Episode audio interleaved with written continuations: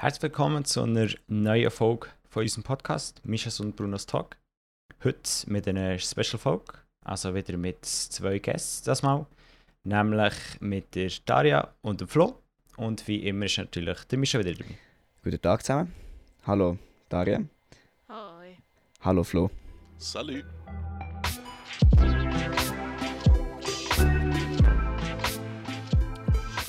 Also in der heutigen Folge geht es ein bisschen darum, um verschiedene Unterrichtsstile, wenn man es so nennen kann. Nämlich so wie der gut als Präsenzunterricht, zum Gegenstück halt echt der Digitalunterricht, wo wir letztes Jahr recht gut haben können erleben und eine andere Art, nämlich sogenannt Hybridunterricht. Und wir haben heute wie gesagt, Daria und Flo dabei. Wer seid ihr recht Ja. genau? Also, ähm, mein Name ist Daria. Ich bin, oder ich habe erst meinen Bachelor an HSG in Betriebswirtschaft abgeschlossen. Ähm, arbeite jetzt als Branding Intern bei Farner Consulting ähm, und bin eigentlich recht engagiert ähm, bisher in der Uni, mitunter als Vizepräsidentin der Studentenschaft.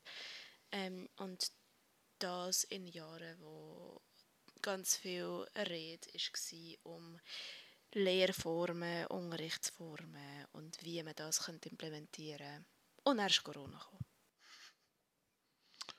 Ich bin Florian, ich bin auch von der HSG. Stehe dort kurz vor meinem Abschluss vom Master in internationalen Beziehungen. Äh, als Daria Vizepräsidentin der Studentenschaft war, war ich Präsident der Studentenschaft und äh, habe den ganzen Laden geführt, als es in den ersten Lockdown gegangen ist und war dementsprechend dort eingebunden, als auf einmal digitale Lehre an der Universität St. Gallen äh, zum ersten Mal gemacht wurde und danach bin ich jetzt seit circa einem Jahr Projektleiter an der HSG für das HSG Learning Center, was dort der neue, neue Hotspot werden soll für innovatives Lehren und Lernen, wo es auch ganz viel darum geht, wie man Technologie einbindet und wie man digital und Präsenz eigentlich vermischt.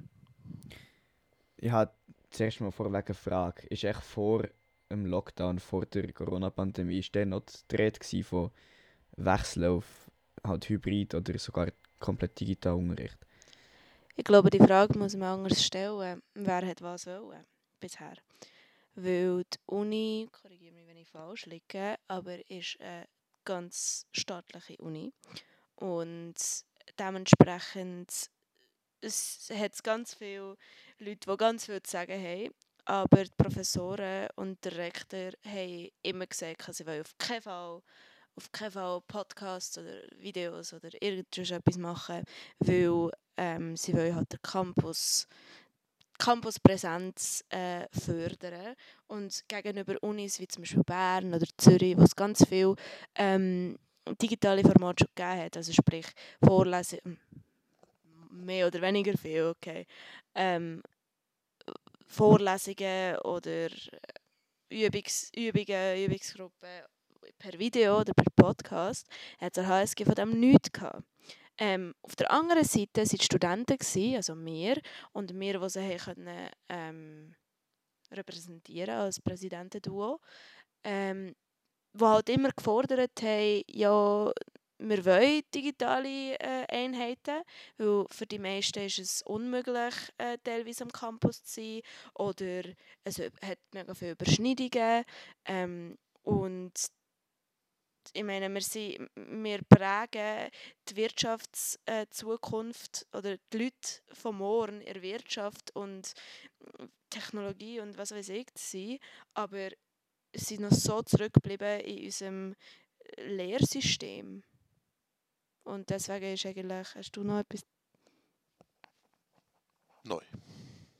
Also ich sehe das relativ ähnlich. Ähm, in meiner Erfahrung war es auch so, dass wir sehr stark bevor der erste Lockdown kam, auf, auf die Präsenz gesetzt haben ähm, und, und das auch gar nicht vorstellen konnten, wie man das digital abbilden kann. Also ich kann mich noch sehr genau daran erinnern, als der Bundesrat am 14. März entschieden hat, alle Hochschulen müssen schließen und jetzt kommt der Lockdown. Das war für mich unvorstellbar. Das Szenario, dass auf einmal alles zugehen würde und dass wir in der Woche drauf den kompletten Betrieb über Zoom abbilden werden. Ich, ich habe bis zum ersten Tag nicht geglaubt, dass es klappt. Und dann hat es irgendwie funktioniert und dann ist eine neue Ära angebrochen. Aber war für mich schon ein größerer Schock, dass das, dass das funktioniert hat. Also man muss vielleicht noch anmerken, ähm, äh, vielleicht ihr, die immer noch im Gimmer seid, ähm, könnt das nachvollziehen, aber eine Uni, oder bei uns jedenfalls, hat man ganz viele Sachen vorgegeben. Vor allem im ersten Jahr hat man immer noch gefühlt einen fixen Stundenplan, der halt nicht so gefüllt ist wie im Gimmer. Ähm, zum Beispiel unsere Kurse fangen teilweise am Mittag an und gehen nur zwei Stunden und dann ist der ganze Tag frei. Ähm, aber es ist immer noch recht per Stundenplan sozusagen gegeben. Ähm, an anderen Unis ist das nicht so, jeder stellt sich so ein bisschen selber zusammen und man hat halt viel Freiraum. Aber an HSG wird halt von dem ganzen Campus da sein oder dass man überhaupt ähm, niemand muss angehen. Von dem, auf dem wird aufgebaut. Durch das werden ähm, Communities bildet. Also sprich, du, du hast neue Kontakte, du, du siehst die Leute wieder, du gehst mit den Leuten vielleicht einen Kaffee trinken oder zum Mittagessen und dann hast du eine Arbeitsgruppe, wo du zusammen schaffst und dann bist du noch in einem Verein und dann es ist alles am, am gleichen Ort. Vor allem an so einem Ort wie St. Gallen, wo jeder eigentlich, also über 80 Prozent der Leute, die hier studieren, kommen nicht von da. Und das heisst, das ist wirklich so wie ein, wie ein Treffpunkt, wie ein, wie, ein, wie ein Springbrunnen sozusagen, wo sich alle sammeln ähm, und äh, halt dort ankommen. Und deswegen war es auch so unvorstellbar gewesen, von ganz präsent und nicht digital, wirklich komplett ins Digitale zu gehen. Ähm, und ob jetzt die Uni überfordert damit war oder nicht, das ist ein ganz anderes Thema. Also im Gimmer oder halt einfach in Mittelschule ist es ja auch sehr so, also vor allem vor dem Lockdown war, dass es halt sehr auf Präsenz ist gelegt worden, aber ja, vielleicht willst du, Bruno, ein bisschen erzählen. Also wie, wie ist es bei uns denn gewesen, dass wir so wie komplett umgestellt haben? Also bei uns war es so, gesehen, ähm, die Teams haben, also wir haben eigentlich schon Teams gehabt, aber ähm, ich glaube genau eine Lehrerin hat etwas drauf mal aufgestellt oder so. Ähm, und dann, wo wir eben haben, ähm, Mitteilung bekommen, dass wir eben keine Schule mehr haben in der Schule, sondern ähm, über Online-Unterricht, über Teams, ähm, hat es dann geheißen, dass wir eben das über das Teams haben, das wir bis anhin noch gar nicht wirklich kennt.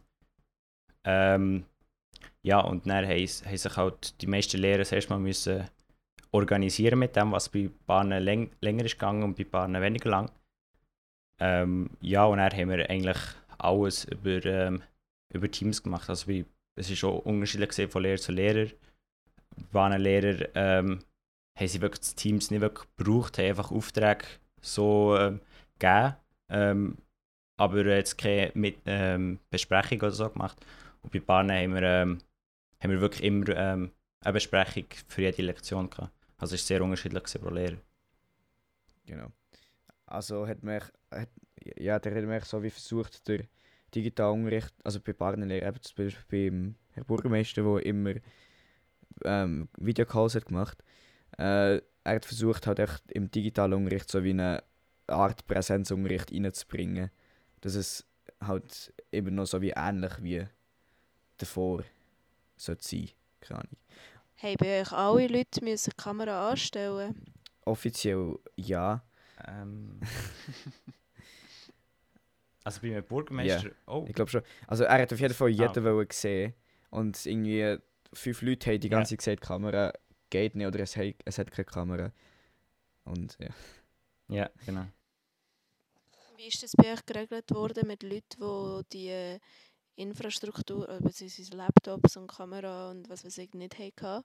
Also ich nehme mal an, ja, heutzutage sollte schon eigentlich jeder Zugriff haben auf so etwas, aber trotzdem.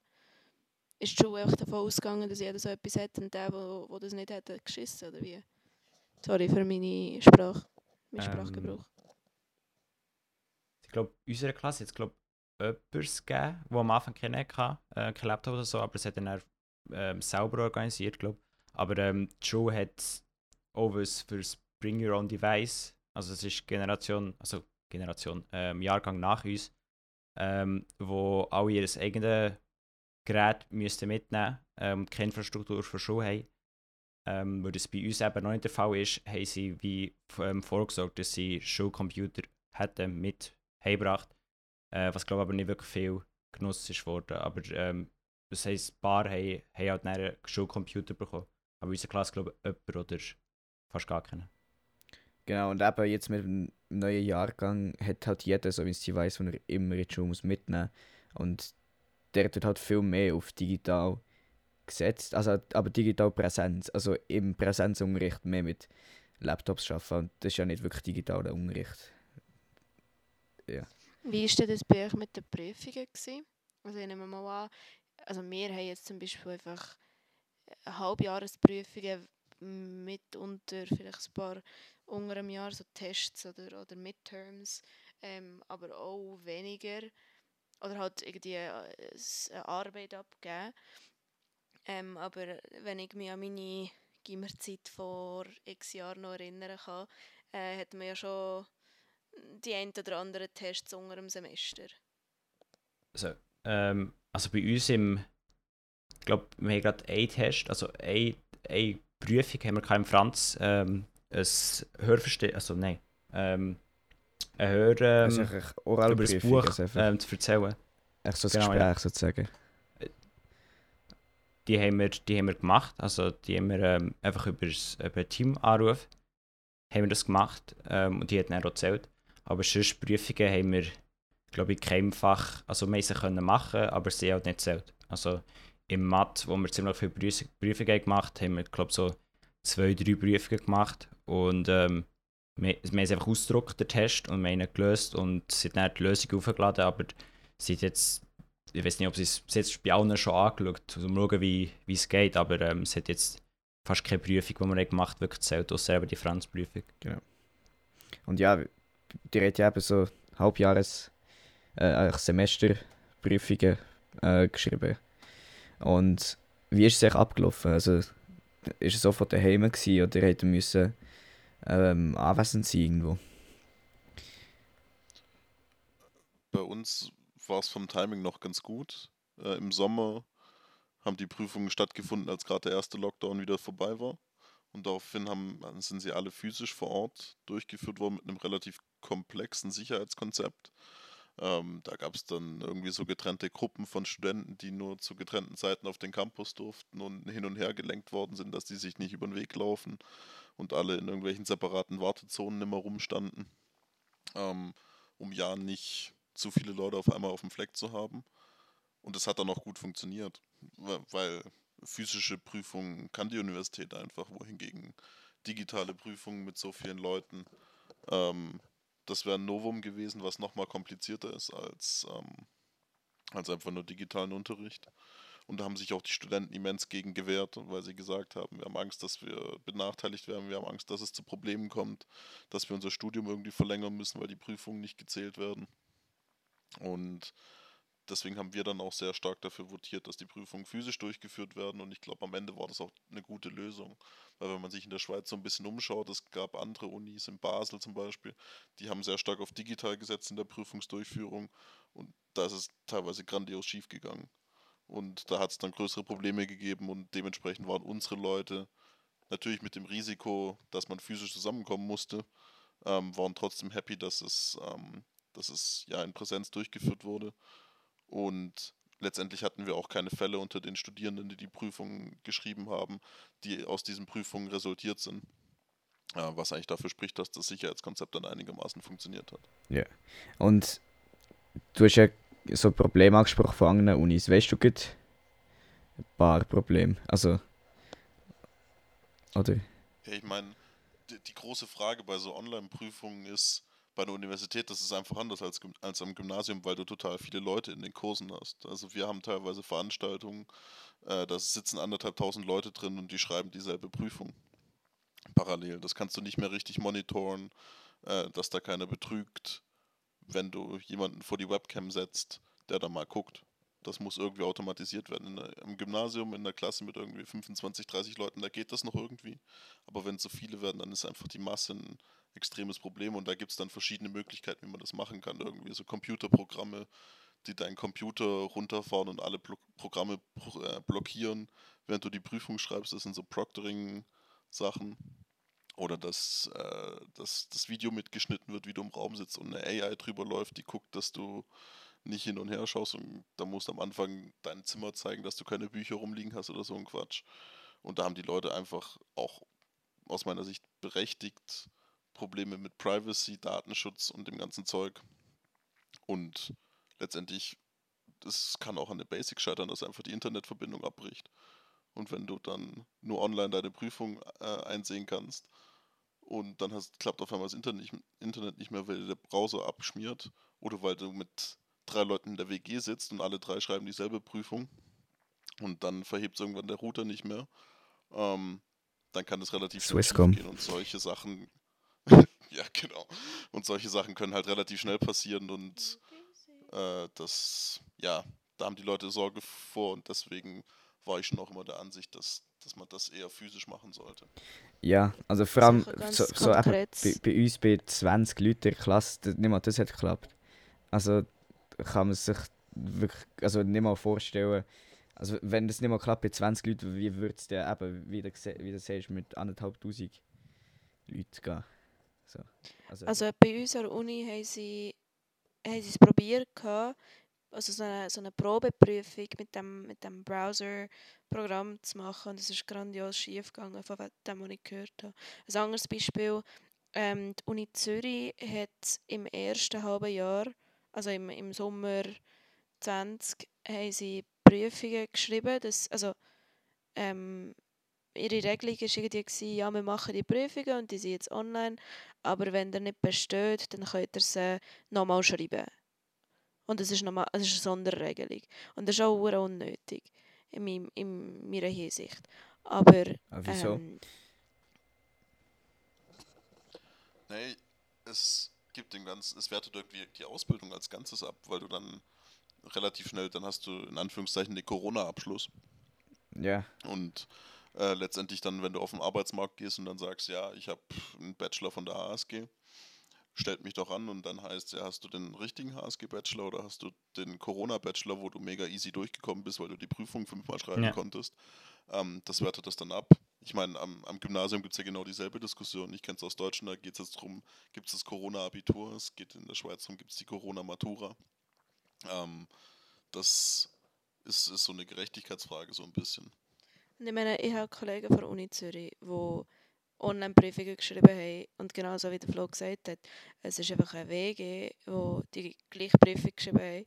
Und sie sind zwar, also zum Teil haben sie nicht einmal Video müssen einschalten, sondern einfach, ähm, sie ein Zeitfenster gehabt, wo sie die Prüfung haben müssen geschrieben Und dann hat der eine Aufgabe 1, der andere Aufgabe 2, der dritte Aufgabe 3 gelöst und dann ist es alles zusammengetragen. Ähm, aber dort hier war auch ein ganzes Community-Problem, weil dort hier haben sie, also die Uni Zürich hat teilweise die Leute, den Leuten ein E-Mail geschickt, von wegen, ja, ihr seid auf euch selber angewiesen und wenn irgendjemand von jemandem weiss, der bescheißt, dann meldet ihr das uns. Und dann hat einfach so, dann hat man niemandem mehr vertraut. Und es hat ein paar effektiv gegeben, die gesagt haben, ja, XY hat äh, beschissen und ich habe Beweis zu dem in Form von WhatsApp-Nachrichten oder so irgendetwas. Ähm, und dann sind die Kleine direkt Snitches. raus, also nicht rausgeflogen, aber ja, es ist, es ist halt Snitching gewesen, aber ich meine, ja, also durch das, was, was bei uns halt, oder an den Unis allgemein auch noch so ist, bei uns wird oft nicht gewertet, ähm, wie gut oder wie schlecht du, wie schlecht oder wie gut deine Leistung war. Also sprich von 100 Punkten, wenn du jetzt 80 erreichst, heisst es nicht automatisch, dass du, dass du ein, ein 5,5 hast. Oder ein 5 oder whatever. Weil wenn, es, es wird im, im Vergleich zu den anderen gemessen. Sprich, wenn alle jetzt 80 Punkte haben, dann hast du ein 4. Wenn alle anderen 20 Punkte haben und du 80, dann hast du ein 6. Also es wird wirklich proportional zu den anderen gemessen. Und deswegen ist Snitching in dem Sinn, hilft es dir schon, weil wenn du sagst, ja, die haben gesnitcht, dann bekommen sie eine tiefere Note und dann hast du eine größere Chance, eine bessere Note zu haben. Ja. Also es ist, es ist, ja. Ja, aber gleich. Also, ja, nein, nein. Aber wir schweifen ein bisschen vom Thema ab. Genau. Ähm, wir, äh, reden, wir haben jetzt viel über also erst, erst Lockdown und so geredet, aber ähm, ja, Flo, du, du schaffst ja jetzt bei, bei HSG und dir wollt ja durchbringen, dass es auch hybriden Unterricht gibt oder sogar digital. Kannst du Mhm. mal ja, Stellung dazu nehmen? Ähm, ich meine, die, die ganzen Erkenntnisse jetzt aus, aus der Corona-Lehre, das ist natürlich schon, wie ich gesagt habe, also für mich war es am Anfang ein Schock. Und ich glaube für die ganze Universität auch, dass es auf einmal geklappt hat. Und das hat auch vielen Professoren so ein bisschen die Augen geöffnet, worauf, was eigentlich so das Wesentliche ist bei, im, im Unterrichten. Weil sie gemerkt haben, es macht keinen Unterschied, ob sie in einem großen Vorlesungssaal stehen, wo 600 Leute ihnen gegenüber sitzen und ihnen zuhören, oder ob sie in einem Zoom-Call vor ihrem Computer aus dem Büro sitzen und 600 Leute im Call haben und die dort alle zuhören. Das macht keinen Unterschied in der Interaktion und teilweise gibt Studierende, die trauen sich eher im Zoom eine Frage zu stellen, weil sie die da schriftlich einreichen können. Und da gibt es vielleicht sogar mehr Interaktion zwischen den Leuten, wenn es digital stattfindet, als wenn es ähm, physisch stattfindet. Andererseits muss man natürlich auch als, P- als Professor oder aus Lehrerperspektive sagen, wenn du irgendwie in einem Call bist oder in einem, wenn du in einem Vorlesungsraum bist und vor 600 Leuten stehst, dann siehst du die Leute und du hast immer noch irgendwie einen Bezug zu ihnen. Wobei, wenn du vor, vor deinem Laptop hockst und so 600 schwarze Kacheln vor dir hast, dann ähm, kann ich mir auch gut vorstellen, dass das, dass das überhaupt nicht lustig ist als Dozent. Das, das ist schon einer von, von den Gründen, wo, wieso am Gimmer eigentlich sehr gegen digitalen Unterricht also ausgesprochen ist worden. Und allgemein auf, im ganzen Land, dass man einfach allgemein Schule einfach so lange wie möglich präsent wird haben.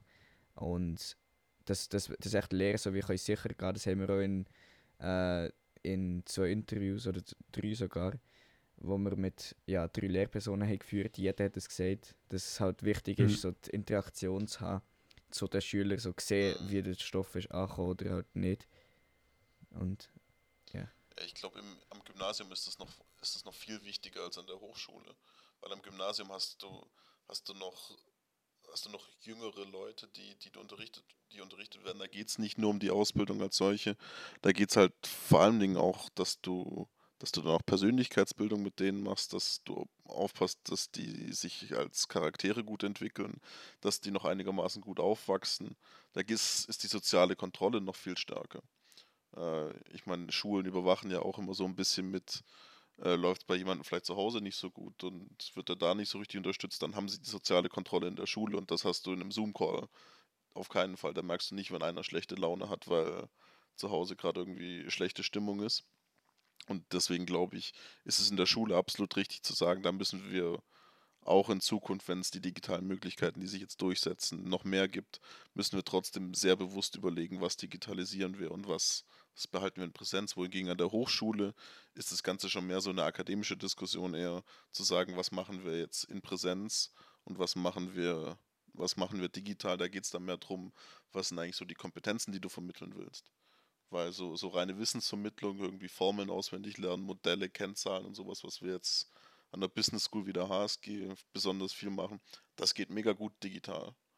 Aber so, so Gespräche führen miteinander, Inter Interaktion treten, zu diskutieren, Streitgespräche führen miteinander, Argumente entwickeln und sowas, das funktioniert über Zoom nicht. Und deswegen vertreten wir jetzt mit dem Projekt, wo ich auch äh, mit dabei bin, das zu entwickeln, vertreten wir die Auffassung, dass wir eigentlich einen klaren, eine, eine klare Trennung machen müssen zwischen diesen einzelnen Bereichen des Lernens, die wir haben, dass, dass die reine Faktenvermittlung, dass man die sehr gut digitalisieren kann, aber das, was wir Reflexion und Kollaboration und naja, also so persönliche Interaktion nennen, das muss physisch stattfinden. Und dafür brauchen wir auch weiterhin physische Infrastruktur. Und ähm, das heißt Hybrid Das sind so gerade die Sachen, die wir. Hybrid unterrichten ist dann nochmal was anderes. Aha. Hybrid heißt ja eigentlich die Vermischung von, von physischem und digitalem Lernen. okay. Ähm, wo wir sagen, Hybrid ist was, was uns hilft oder was den Leuten das Leben erleichtert. Wenn du halt irgendwie gerade unterwegs bist, im Zug sitzt oder so und trotzdem an der Vorlesung teilnehmen willst, dann müssen wir die Infrastruktur dafür schaffen, dass die Leute da technisch gut äh, dabei sein können, dass nicht jeder, der physisch vor Ort sitzt, ein Headset aufsetzen muss, um zu hören, was die Leute aus dem Zoom-Call sagen, die digital zugeschaltet werden, sondern dass das relativ niederschwellig funktioniert. Und das Hybride hat aus meiner Perspektive halt auch die, die bietet die Möglichkeit, dass wir noch internationaler werden, dass wir mal irgendwie den Gastsprecher aus, aus Singapur zuschalten oder mal den and anderen Studenten aus dem Austausch aus New York. Das geht in so einem hybriden Setting mega gut, aber dafür brauchen wir einfach gescheite Technik, mit der man das machen kann. Aber das ist dann mehr so ein Add-on, äh, was noch cool ist und was irgendwie das, das i-Tüpfelchen oben drauf ist, aber was jetzt nicht unbedingt essentiell ist für eine gute Lernerfahrung. Das ist eher dann wieder in Präsenz. Also man muss sich auch ein bisschen vorstellen, ähm, wenn man jetzt, also ein bisschen anderer Aspekt für hybriden Unterricht, ähm, ein Lehrer oder ein Dozent ähm, wird für so und so viele Stunden gezahlt. An, aus einem anderen Aspekt, du hast so und so viele Stunden pro Fach, die du in der Woche kannst machen kannst. Ähm, angenommen, sind jetzt vier Stunden. Und du kannst, also man kann jetzt sozusagen zwei Stunden in grossen Anführungszeichen verschwenden, äh, indem man in einem grossen Saal hockt und jemandem, der vor, vor einfach ähm, doziert und, und 800 Leute anspricht und die, die hören einfach nur zu und sagen nichts. Da hat man dann zwei Stunden verschwendet und dann machen wir noch zwei Stunden die Übungen. Was jetzt sozusagen die ganze Diskussion anregt, ist, dass man der Teil, wo man sowieso nur zulässt und sich nicht wirklich einbringt, wo nur so Informationen auf dich zukommen, ähm, dass man das online macht. Erstens, der Dozent muss es einig aufnehmen und dann verschwendet er sozusagen seine paid, seine bezahlten Stunden nicht tausendmal, um die, um die Vorlesungen zu machen. Ähm, zweitens kann man die immer wieder schauen, wenn man etwas nicht verstanden hat. Ähm, und man kann so von überall schauen und man muss sich nicht irgendwie gross an einen Stundenplan halten, wo eben, wie vorher schon erwähnt, Überschneidungen geben können. Ähm, und dann die restlichen Stunden, wenn man das Video geschaut hat, wo auch ganz verkürzt kann sein gegenüber den zwei Stunden, wo, wo die Dozenten immer ausführlich und weiß nicht was reden, ähm, der, die restlichen Stunden kann man dann eben brauchen, indem man Präsenzunterricht macht. Aber in diesem Präsenzunterricht ist jeder auf dem gleichen Wissensstand vom Thema. Und dann und nur dann werden Diskussionen und eben die Streitgespräche und, und Argumentbildung und das wirkliche äh, Lehren möglich. Also im Sinne von dann, de, dann passiert sozusagen der Lernprozess, wo man das, was man gehört hat oder gelesen oder im besten Fall oder in diesem hybriden Fall geschaut hat auf einem Video, das Wissen kann anwenden und von den, von den Mitstudenten, die das genau gleich anwenden, auch etwas kann lernen Also wie sie die Argumente ausbringen oder, oder entfalten und genau. Du hast in einem in einem analogen Setting, bei so einer Großvorlesung, hast du einfach das Problem, du hast einen Raum mit 600 Leuten, einen Professor vorne und der trägt zwei Stunden vor und für 30% von den Leuten, die zuhören, ist es zu schnell. Für 30% von den Leuten, die zuhören, ist es zu langsam. Und für nochmal 30% oder die letzte, das letzte Drittel ähm, ist es gerade richtig vom Tempo her. Heißt aber, zwei Drittel von den Leuten, die zuhören, für die ist es irgendwie nicht das richtige Format. Und das ist ja irgendwie ineffizient. Und wenn du das digitalisierst und sagst, du haust es in ein Video rein, wo die Leute entweder vorspulen können, wenn es ihnen zu langsam ist, oder zurückspulen können, wenn es ihnen zu schnell ging und sie es nochmal anschauen müssen, dann ist es eigentlich individualisiert für die Leute und jeder kann sich das auf sein Level anpassen.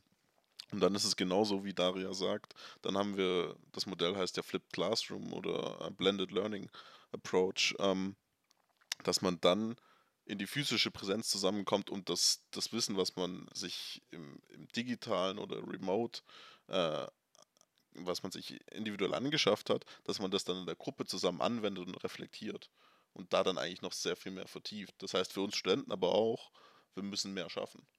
Weil das, was wir bisher im Vorlesungssaal an Zeit verbracht haben, das sitzen wir halt zu Hause vor dem Computer, gucken es uns an und lernen es und wir kommen trotzdem dann nochmal auf den Campus in Präsenz und sind dann trotzdem nochmal dort und verbringen dort Zeit und reflektieren dann gemeinsam. Das ist einfach aufwendiger. Aber ich glaube, das ist einfach die große Erkenntnis der Digitalisierung, dass Lernen und Universität nicht unbedingt einfacher werden, sondern eher nochmal intensiver und anstrengender.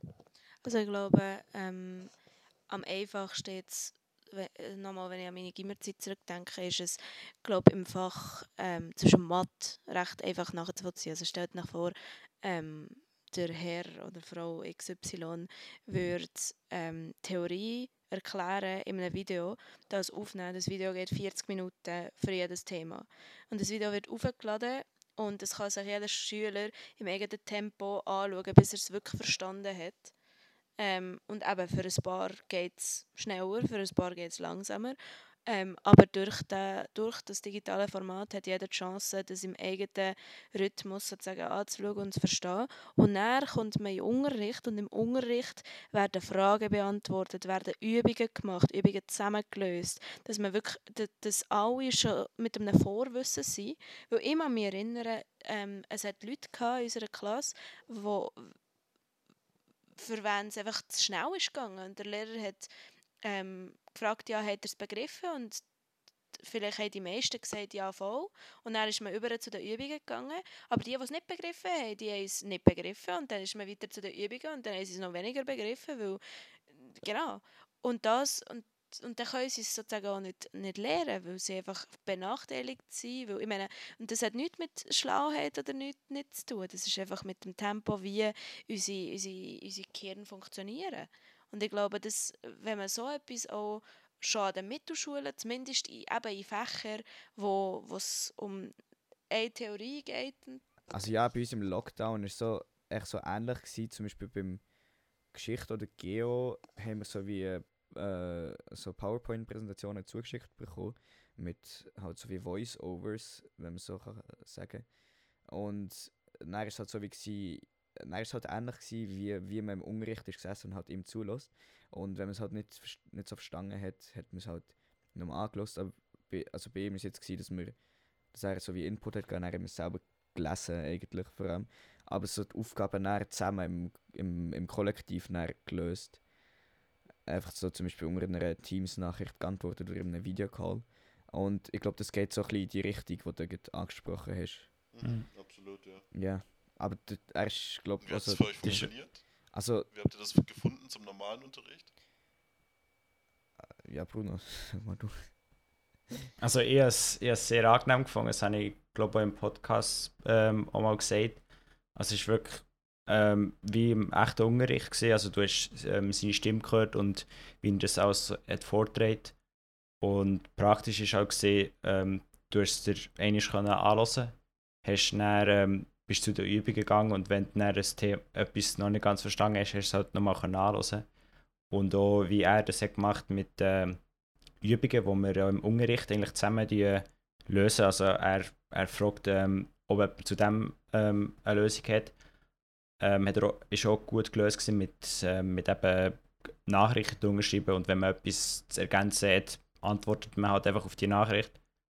Und dann hat man eigentlich äh, Aufgabe gelöst, indem man einfach Chatnachrichten hat geschrieben Aber die Lehrer, Und- die Lehrer sehen das Ja. nicht als Mehrwert genug, dass man so etwas gemischt könnte rein Das war eben so wie also der in- einzige Lehrer bei uns, der das gemacht hat. Und ich denke nicht, dass viele Mhm. andere das auch so, so haben gemacht Also das nehme ich jetzt echt mal an. Einfach von dem, was ich schon noch gehört habe und halt auch selber äh, miterlebt von anderen Lehrern. Also ich persönlich fände es halt eine gute Alternative, falls man wieder in so eine Situation wird kommen. Aber ja, das mit individuell, das, das stimmt. So, eben, so im Geschichte und Geo ist jetzt nicht so schlimm wie Aber wäre das, sorry, wäre das nur eine gute Lösung, wenn man nochmal in so eine Situation wird kommen? Oder kann, könntet ihr euch vorstellen, dass in, in den nächsten fünf Jahren, das ist immer so ein gut, eine gute Timeline, in den nächsten fünf Jahren das allgemein auch bei Also Anführungszeichen Normalzustand denke, wird im eingeführt Gimmer ist es schwieriger, weil man, also weil dort, sie, dort interessiert man sich meistens ja nicht für alle Fächer genau gleich. Aber man hat gleich alle Fächer und darum macht man vielleicht manchmal echt ein paar Sachen nicht und gut ist. Also dann, dann macht man einfach die Hälfte von der Sachen nicht, weil es einem nicht interessiert und dann äh, sind halt die Noten vielleicht schlechter, aber dann kommt man gleich durch. Und ja, Das an der Uni nicht viel anders. Aber ich, ich kann es halt, ich, ich kann halt vorstellen, dass man das macht. Man sagt ja immer, man geht, das, man geht an die Uni, weil man das geht studieren, was man wirklich gerne hat. Bullshit. Also wirklich. Ich, ha, ich bin studieren, weil ich, das, weil ich Wirtschaft und so mega interessant finde. Ähm, aber ich, ha, ich kann glaube an einer Hand abzählen, wie viele Fächer oder Subfächer ich hatte, die mich wirklich interessiert haben. Und ich kann dir nicht an zwei Hängen aufzählen, wie viele Fächer es hatte, wo ich, wo ich, wo ich mir denke, ich gebe mir einen Kopfschuss. Also, das- ja. Das stimmt so nicht. Man muss nur den richtigen, das, das richtige Programm wählen. Dann ist das schon Mhm. ganz, schon ganz cool. Ja, ich wir haben dich unterbrochen, mach du weiter. ein Programm, wo ich dann nicht Taxi fahren will. ja, aber Bruno, was da, also, bist du so meiner Meinung, oder hast, also, Ähm, also ich kann es mir auch nicht wirklich vorstellen, dass wir das ähm, jetzt zum Beispiel in anderen Fächern ist es eher schwieriger, weil wir es noch nie so haben gemacht aber ich denke, es bleibt eher ähm, im Gymnasium als Option für, äh, wenn es wenn es nicht wirklich geht. Also, ja, aber so, ich denke, so, wie, wie du vorhin gesagt hast, da im, so im Mathe oder so, gäbe es noch mega Sinn, denke ich, weil das ist halt einfach wirklich, dort hat man halt praktisch immer halt so Theorie und Übungen, Theorieübungen im Vergleich zu anderen Fächern, wo man Mhm. vielleicht auch halt anderes Zeug macht und irgendwie, keine Chemie, Experimente anschaut zusammen und dann so zusammen Hypothesen aufstellt, bis man dann halt, ja, Conclusion hat. Ähm, ja. Aber so, aber so Fächer wie, wie. Also, wie war das zum Beispiel mit der Fremdsprache? Gewesen? Hat er auch. Ähm, ich meine, für mich Fremdsprache im Gimmer, das, was mich geprägt hat, ist Wörtli lernen. Weil das hat man bis zum, bis zum Umkehren gemacht.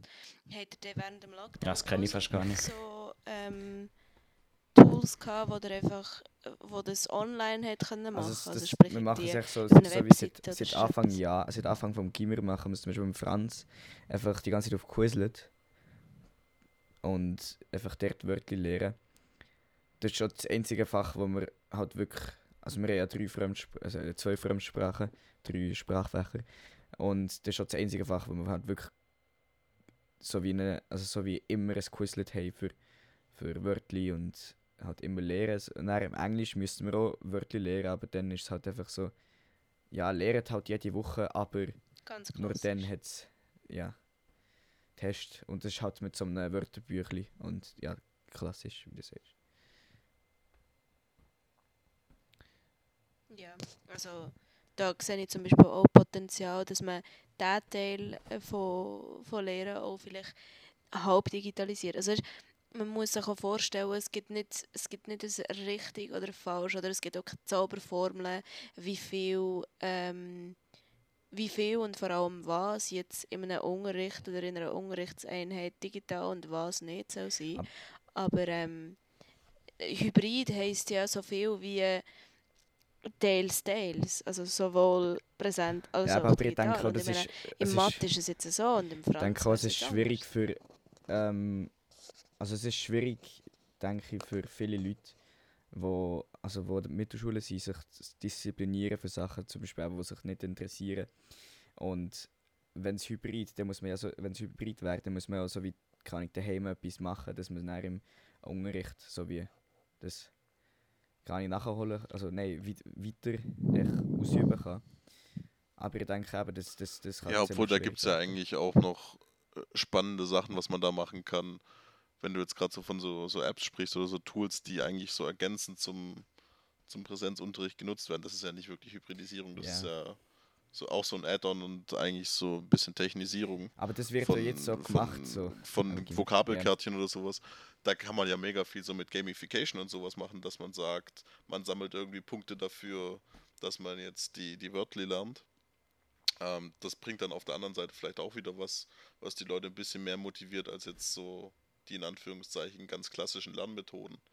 Wenn man dann irgendwie die Abzeichen da sammeln kann und dann der, Der Big Bubble von der, der Big Babbo in, in, in Franz ist. Ja, Ja. ja.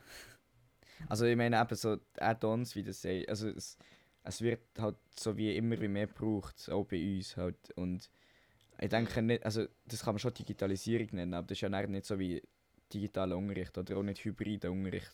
Das ist einfach Präsenzunterricht mit ja, Add-ons, das ist, das ist ein gutes Wort. Wo seht ihr, ähm, oder in welcher Form seht ihr den Gimmerunterricht in 10 Jahren? Klassische Interviewfrage. Also ich, ich glaube nicht wirklich, ähm, also jetzt nicht so extrem wie zum Beispiel an einer höheren Fachschule ähm, auf digital ausgelegt.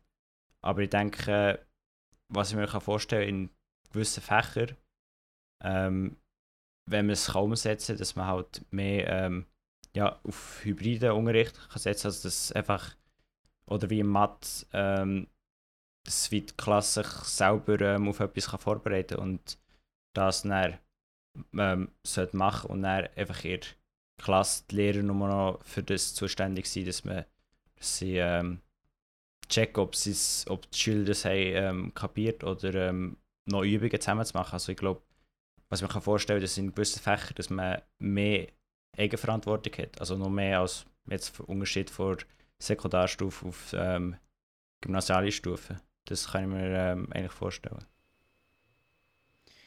Aber ich denke gleich, dass halt Präsenzunterricht weiterhin muss bleiben, wie wir vorher gesagt haben, weg halt, also verschiedensten Punkten mit halt Persönlichkeitsbildung und halt auch, ähm, ja, ob der Stoff eben, wie gesagt, angekommen ist. Äh, und ich denke, man wird, also so, so, so Situationen wie eben so der Lockdown, sind, das sind echt so die Situationen, die eben antreiben, so Sachen weiterzumachen. Aber davor hat man ja nie gedacht, dass irgendwann etwas so wird kommen und dass überhaupt das zur Diskussion so groß steht. Aber ich denke, also es, es kommt wahrscheinlich auch ein bisschen darauf an, ob es noch weitere irgendwie Lockdowns mit Homeschooling wird geben. Also hoffentlich nicht. Aber ich denke, das wird, das wird auch noch die Zukunft ein prägen. Aber gleich denke ich halt, dass man, wenn etwas verändert, vor allem auf Hybrid und ja, nicht, nicht so, also nicht viel mehr. Also auch nicht voll digital Unterricht. Also. Ja, ja, das, das sicher nicht, das sicher Hm. nicht. Mischa, du hast jetzt gesagt, dass es hoffentlich nicht mehr zu so einer Situation wie dem Lockdown kommt. Was habt ihr denn am meisten vermisst während, während des Homeschoolings? Also, also wenn ich ehrlich bin, also nicht, also hoffentlich, also er hat jetzt so ein, ein, ein Monat, anderthalb Monate so Homeschooling wieder gern, weil er einfach keine Prüfungen schreiben. und so. Aber Beste Genau. Leben. Aber es, es ist halt ziemlich schnell so, dass man, man ist halt echt jeden Morgen so im, es ist immer genau das Gleiche. Man Ja. geht am Morgen Discord, schaut, wer schon fertig ist mit den Aufträgen, fragt, ob er Lösungen kann schicken oder man ist halt selber der, der zuerst die Aufträge Mischa, macht. gibst du, du bist immer Und- der, gewesen, der die Lösungen geschickt hat. Nein, Aber du bist immer der, der zuerst fertig war. nein, auch nicht. Man, man, ja. Weil er dann noch gar nicht wach ist. Gewesen. genau. Ei. Ja, ähm, aber es, es bin ich gerade am sagen gewesen. Ähm, aha, Was ja, du genau. vermisst. Aber gleich denke ich, ähm, halt so wieder Sozialkontakt mit so, so zu meinen Mitschülern. Also so, wenn man noch nicht an der Hochschule ist, ist halt so wie das Klassenwesen immer noch sehr da. Und so als Klasse halt etwas zu machen, da ist man halt, man, man ist halt so wie 20 Leute und einfach alle zusammen, die irgendwie ähnliche Interessen haben und einfach gute Zeit zusammen haben. Und ich denke, das, das, das, also es ist schon wichtig, dass man so wie einen sozialen Austausch hat. Auch wenn man, also zwar hat man schon einen sozialen Austausch so über, über äh, Computer, aber das ist nicht das gleiche so wie in, in real life. echt. Bruno, ist, Ja, also ich kann mit dem Mischen eigentlich nochmal anschließen. Also viel hat mir vom, von der Unterrichtsweise hat mir eigentlich nicht gefällt, aber auch die, ähm, so keine Ahnung, vielleicht nach einem Monat oder so ähm, der Sozialkontakt, obwohl man sich eigentlich unterhalten, ist halt von Angesicht zu Angesicht nochmal anders und auch halt, wenn man den ganzen Tag allein fast daheim ist, ist es schon unterschiedlich. Also verschieden als wenn man das 30, äh, 20. bis 30. in einer Klasse ist, dann ist schon ähm, ja, auch das Gesellschaftliche komplett anders. Und das finde ich im Gymnasium, wie du mir schon gesagt hast, ist, ist noch ziemlich wichtig auch für generell, ähm, weil es ja meistens noch mehr Klassenzusammenhalt gibt. Und das ist eigentlich das, was jetzt über äh, Online-Unterricht ähm, meisten ähm, davon hat müssen weichen. Also das ist eigentlich das, was am meisten gefällt. Ja. Also wir haben das bei uns an der HSG wissenschaftlich untersucht. Nachdem die, der erste Lockdown durch war, hat es eine Befragung gegeben von allen Studierenden und von allen Professoren, was sie, unter anderem, was sie am meisten vermisst haben. Und das Ergebnis dort war eigentlich relativ ähnlich von dem, was ihr jetzt beschrieben habt. Die Studenten haben gesagt, was wir am meisten vermisst haben, ist so das auf dem Campus sein, die Interaktion mit den anderen Leuten. Jetzt, wir haben keine Klassen mehr, aber bei uns heißt dann einfach die Community. Das Community-Feeling hat gefehlt. Bei den Studierenden. Bei den Professoren war der Punkt, den, den sie am meisten vermisst haben, das, was Daria vorhin gesagt hat, dass in der, äh, in der Vorlesung vorne stehen und zu spüren, wie das Feedback von den Studierenden ist, weil man ihnen face-to-face -face ins Gesicht schauen kann, weil sie das über den Zoom nicht hatten. Aber denen ging es mehr darum, wirklich diese selbst eine Präsenz zu haben. Das haben die vermisst und den Studenten ging es am meisten darum, dass sie sich nicht so informell miteinander austauschen konnten und eben auch außerhalb des Vorlesungssaals miteinander interagieren das konnten. Das, das ist das, was unsere Lehrer ähm, auch gesehen haben. Der Herr Werneck hat gesagt, dass er eigentlich ähm, er ist eigentlich Lehrer, weil er auch einen gewissen sozialen Aspekt ähm, in seinem Beruf gerne hat und das ist jetzt mit Online-Unterricht ähm, spielt das fast, also nicht keine Rolle, aber fast keine Rolle mehr halt. und das ist auch das, was ihm am meisten hat gefällt eigentlich.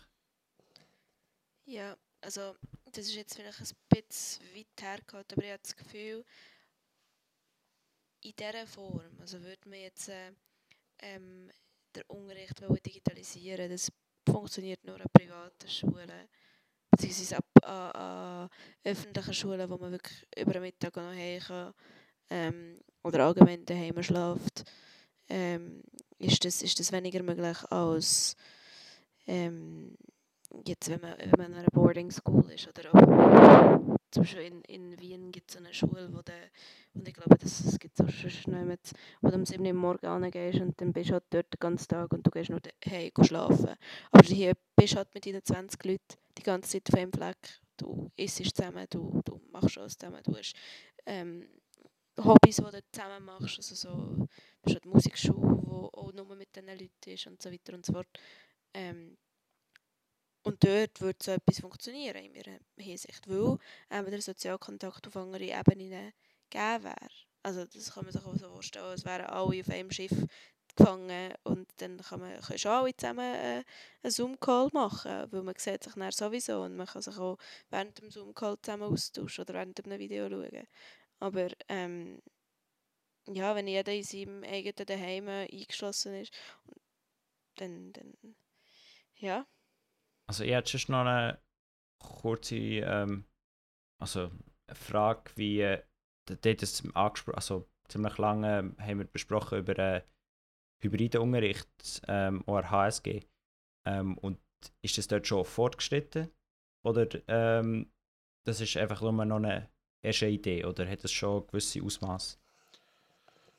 Also was das Hybride angeht, ähm, in meinem Projekt sind wir jetzt gerade in der Planung, weil wir ein, neue, ein neues Haus bauen äh, für die Universität und dort sind wir jetzt gerade an der technischen Planung, wo wir Screens hinhängen, wo wir äh, Mikrofone hinhängen an die Decke, wo wir Lautsprecher an die Decke hinhängen und da, so 144 Hertz. Genau, da muss ich mir dann noch Tipps von euch holen für die technische Ausstattung. Ähm, da ist es jetzt sehr konkret, aber im, im Rest von der Uni haben wir das ähm, als es auf den ersten Lockdown zuging, in so einer Ad-Hoc-Aktion eigentlich relativ schnell nachgerüstet. Zu sagen, wir knallen jetzt in jeden Vorlesungsraum irgendwie äh, eine, eine Webcam rein und noch irgendwie ein einigermaßen solides Video. Aber das ist dann nicht hybrid, so richtig, wie wir es uns vorstellen, wie das dann gut funktioniert, sondern das ist dann einfach, du kannst den Dozenten, wenn er vorne steht, einigermaßen filmen und einigermaßen verstehen in einem Zoom, aber was im restlichen Vorlesungssaal abgeht, was die Leute dort sagen, wenn es irgendwie zu einer Diskussion kommt oder so, das wird dann alles nicht gescheit ähm, mit aufgezeichnet oder mitgeschnitten. Ähm, und das ist aus meiner Sicht noch nicht der Idealtypus des hybriden Unterrichts und deswegen werden wir dann in neuen, in diesem neuen Haus, was wir gerade bauen, wollen wir das dann wirklich zum ersten Mal so richtig idealtypisch hinbekommen.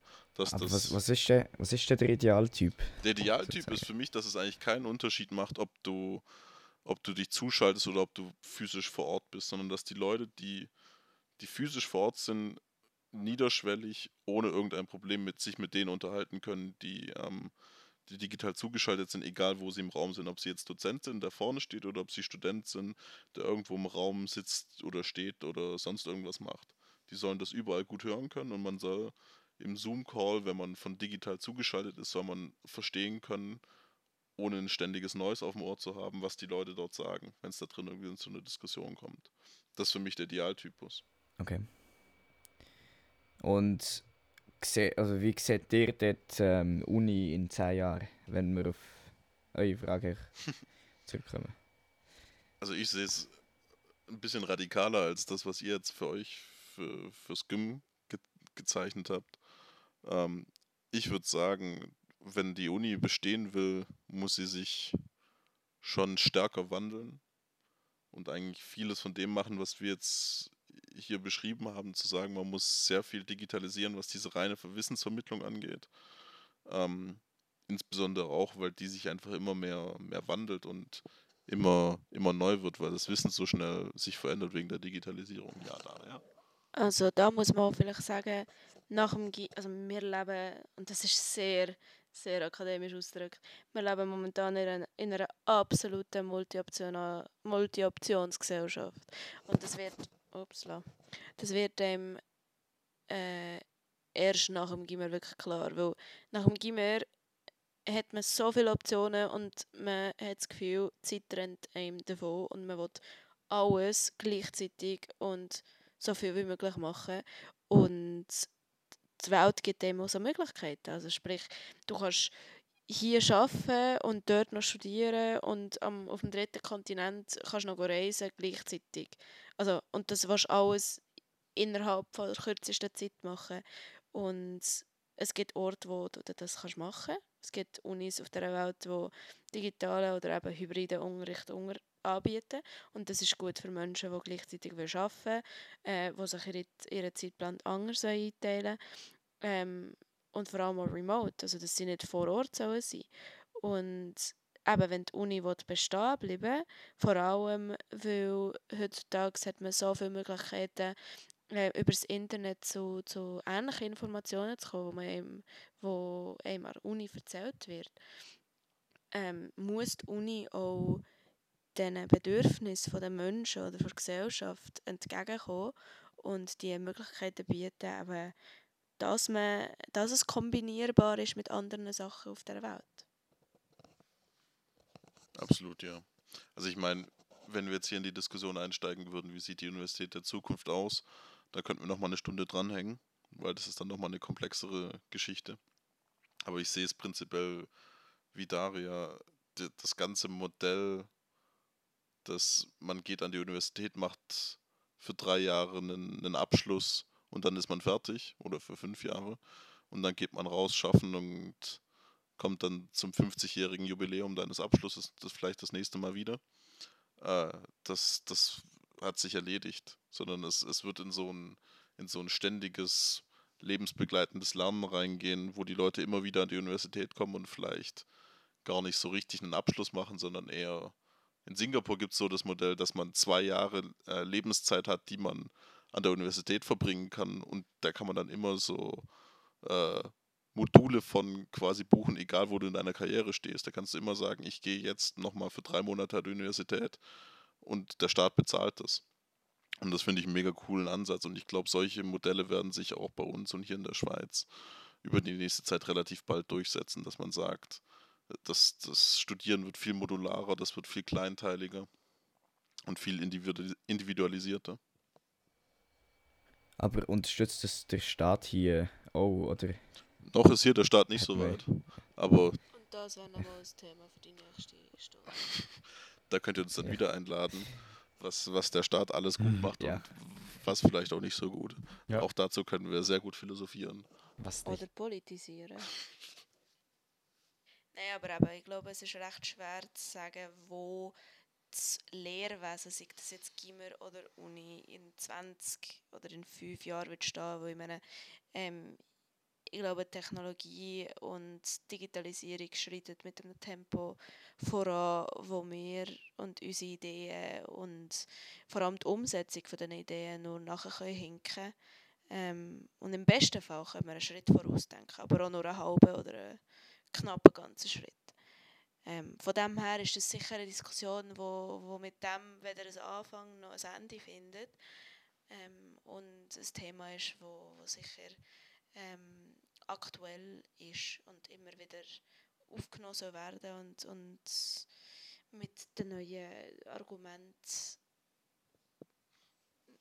ja, be beschmückt soll werden. So. Nein, also ich denke, wir haben sehr spannende Aspekte können diskutieren. diskutieren. Merci vielmals, dass ihr noch die Zeit habt genommen, Dario und Flo. Danke euch. Sehr gerne. Vielen Dank für die Einladung. euch. Und äh, hoffentlich hat es auch unseren Zuschauern, Zuhörern gefallen. Zwar ist die Folge jetzt ein bisschen länger gegangen, aber hoffentlich hat ihr ein bisschen spannende Einblick bekommen, ein bisschen eigene Ideen oder ein bisschen eigene Gedanken dazu können machen Und ja, uns würde natürlich auch interessieren, was, was, was ihr denkt, wie wird er so zum Beispiel der Gimmer in, in, in 10 Jahren aussehen. Das, also lasst uns wissen. Wie immer könnt ihr zum Beispiel in der Podcast-Beschreibung einen Link klick, auf einen Link klicken und dann dort ähm, eine Voice Message reinschicken oder einfach uns Bescheid geben, wie auch immer. Und Vielen Dank fürs Zuhören und bis zum nächsten Mal. bis zum nächsten Mal. Wenn ihr es bis hier geschafft habt, Let's go! alles Liebe. Alles Liebe, alles Gute. Gute.